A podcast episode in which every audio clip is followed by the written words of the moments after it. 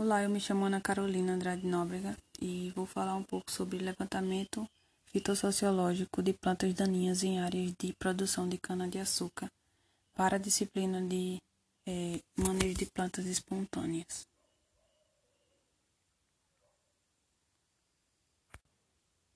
Bem, é um levantamento fitossociológico tem o objetivo de conhecer as comunidades vegetais do ponto de vista florístico e estrutural esse estudo é importante para observar os, as populações de plantas daninhas num determinado momento e as variações das, das populações.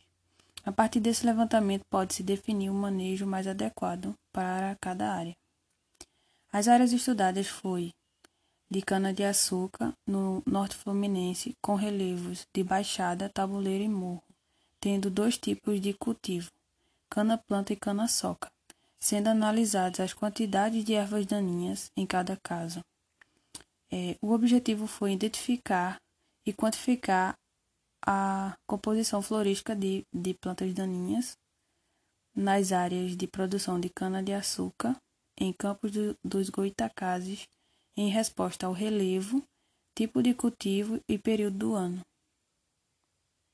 É, o levantamento foi feito em três áreas de produção de cana-de-açúcar e álcool, em Santa Cruz, Sapucaia e Barcelas, em Campos dos, dos Goitacazes, no Rio de Janeiro, com três tipos de relevo: baixada, relevo, é, relevo plano, com elevação menor que 30 metros, tabuleiro com variação de 30 a 40 metros e morro com relevo ondulado com altitudes acima de 50 metros foi separada duas áreas de produção, uma em cana-planta e outra em cana-soca, em duas, em duas épocas do ano, né? Que foi primavera, verão e outono e inverno. E o manejo das plantas daninhas é feito usando é, herbicidas pré-emergentes e pós-emergentes seletivos. Na cana-planta foi usado aração, sucamento e já sendo considerado né, uma forma de controle e após 30 dias do plantio foi aplicado o herbicida. Em cada em cana-soca, a palhada é, é, também é uma forma de controle das ervas daninhas e, e também foi usado o herbicida é, após 45 dias após a colheita. Foi analisado com uma armação metálica de um metro quadrado e lançada 30 vezes aleatoriamente no espaço de 5 hectares, né, que foi a, a área amostral. Foram analisados, identificados e quantificados as populações de plantas daninhas, avaliando frequência, densidade e dominância absolutas e relativas das plantas daninhas.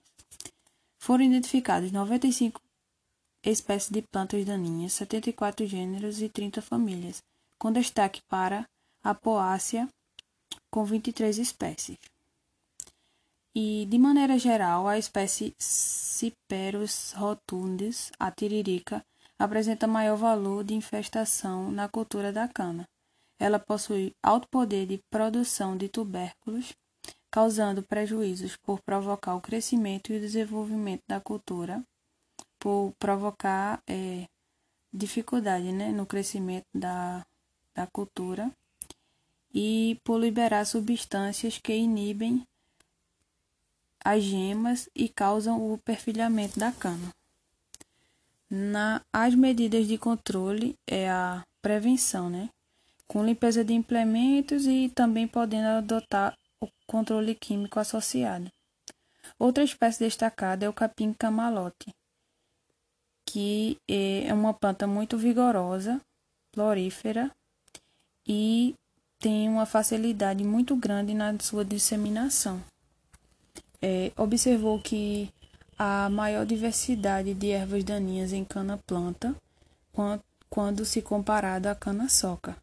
Também nos períodos de primavera, verão, foi maior, comparado a outono e inverno. Isso se dá pelos mecanismos de dormência das plantas daninhas, né?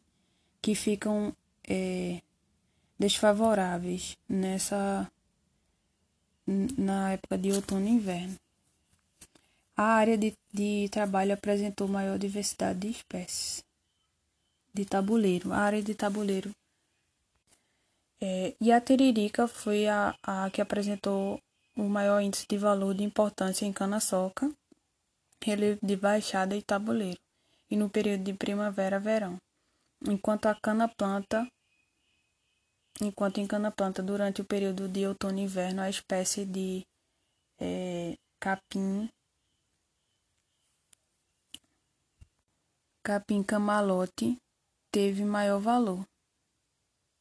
E em morros, a pen, penicetum e a, a diferença das espécies é, encontradas se dá pelo relevo, os tipos de cultivo e épocas do ano é, é relacionada a essa densidade de espécies e